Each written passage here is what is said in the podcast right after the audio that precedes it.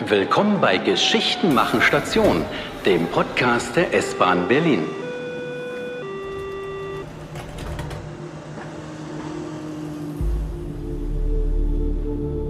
Unter den Straßen und Plätzen der Hauptstadt verbergen sich geheimnisvolle Orte.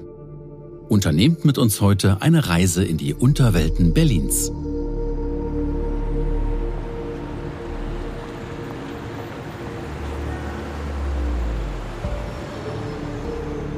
Berlin, Potsdamer Platz.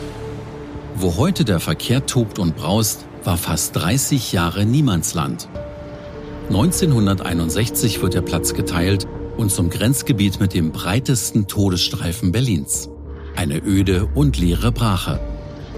Auch unter der Erde ist der Potsdamer Platz verwaist. Kein Zug darf in dem Geisterbahnhof unter dem Mauerstreifen halten.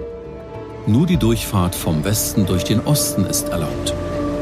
Mit dem Fall der Mauer wird der Bahnhof aus seinem Tiefschlaf gerissen.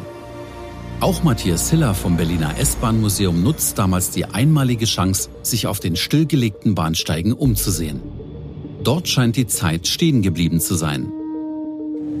Ganz wenige provisorische Lampen dort, die ein bisschen funzliges Licht gaben, überall Staub. Und dann geht man da eben lang und sieht vom Bahnsteig aus die sogenannte Hintergleiswand mit einer großen Werbereklame. Die eine war für Seifen aus äh, Risa und überall eben Staub, abgefallene Wandfliesen. Also wirklich eine düstere Katakombe, wo man sich fragt, hui, äh, keiner zwischendurch mal mit Staubwedel unterwegs? Nein, war keiner. Und tatsächlich, da lagen auch noch Zeitungen von 1957 rum alte Fahrkarten, all solche Sachen. Also das war einfach irre, diese Zeitkapsel und dieses schummrige Licht und sonst kein weiteres Geräusch, außer ab und zu mal ein Zug, der da durchfuhr. Und nicht nur Matthias Hiller, auch andere machen sich nach dem Mauerfall auf, um die Berliner Geisterbahnhöfe zu erforschen. Zu ihnen gehört der Stadtplaner Dietmar Arnold. Da unten saßen tatsächlich noch die Grenzsoldaten die Bewacher waren natürlich nicht mehr bewaffnet, die Kalaschnikows hat man denen abgenommen, aber das war ja noch DDR. Und man wusste also auch nicht, in welcher Richtung sich das so entwickeln tut. Schnell merkt Dietmar Arnold, dass sich in der Berliner Unterwelt noch viele Geheimnisse verbergen. Seine Leidenschaft für das Unterirdische lässt ihn nicht mehr los. Geweckt wurde sie schon Jahre zuvor in Paris. Bei einem Studienaustausch hat er dort die Katakomben besichtigt. In den unterirdischen Gängen sind Millionen Menschen begraben. Als ich zurückgekommen bin, dann dachte ich, man muss mal gucken, was unter der eigenen Stadt los ist. Und 1997 ist dann daraus der Berliner Unterweltenverein geworden. Es ist einfach spannend, in so eine Räumlichkeiten reinzukommen, wo ewig keiner mehr drin war. Und da unten ist einfach Geschichte noch besser nachvollziehbar. Berlins Untergrund ist im Vergleich zu Paris oder London noch recht jung. Dietmar Arnold erzählt von den Brauereien, die im 19. Jahrhundert die Hügel im Norden und Süden der Stadt wie einen Käse ausgehöhlt haben. In riesigen Gewölben mit bis zu drei Etagen wurde hier das Bier gekühlt. Und er erzählt vom Rohrpostnetz der Stadt, das nach Paris das zweitgrößte der Welt war. Mithilfe der pneumatischen Depeschenbeförderung wurden Postkarten, Briefe und Telegramme durch Rohre schnell unter der Stadt hin und her gepustet.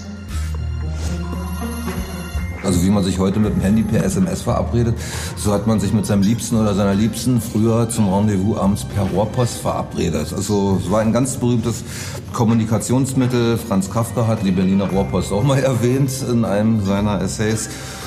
Ähm, hat sich da auch mit seiner Freundin per Rohrpost verabredet. Die Berliner Rohrpost gibt es längst nicht mehr. Aber gestern wie heute spannen sich riesige unterirdische Netze durch den Untergrund. Sie sind die Lebensadern der Stadt. Ohne sie gäbe es kein Wasser, Gas, Strom und auch keine Wärme.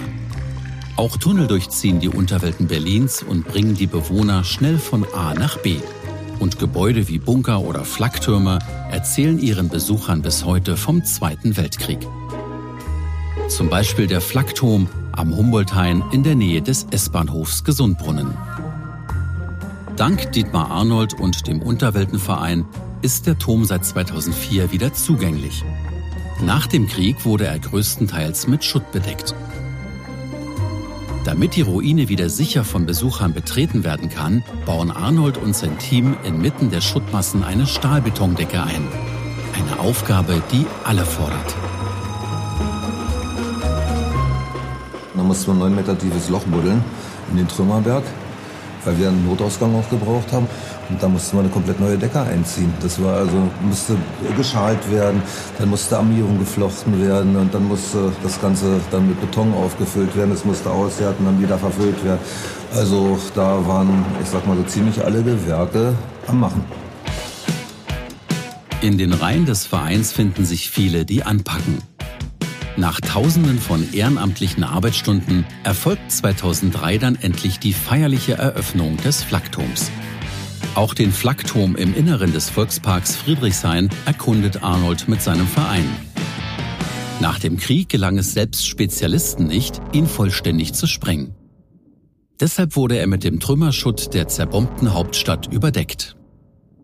Dietmar Arnold wagt gleich zweimal eine Expedition in die Ruine des Flakturms unter dem Mont Clamott.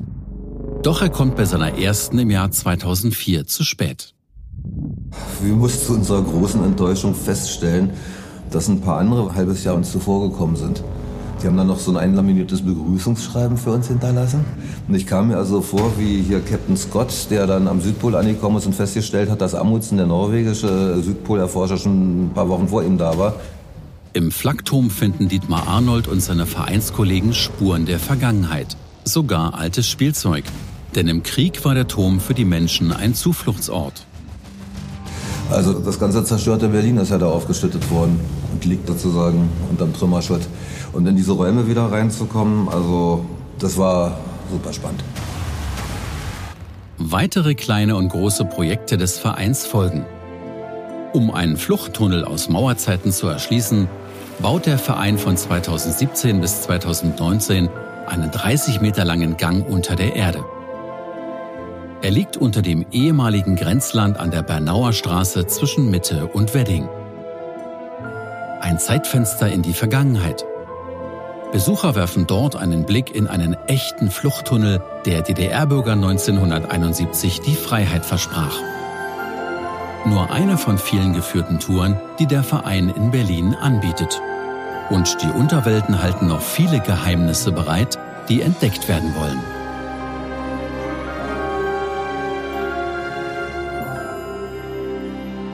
Das war Geschichten machen Station, der Podcast der S-Bahn Berlin. Wenn ihr keine Episode verpassen möchtet, abonniert uns einfach und wenn ihr Lust habt, besucht weitere spannende Orte auf s-bahn.berlin.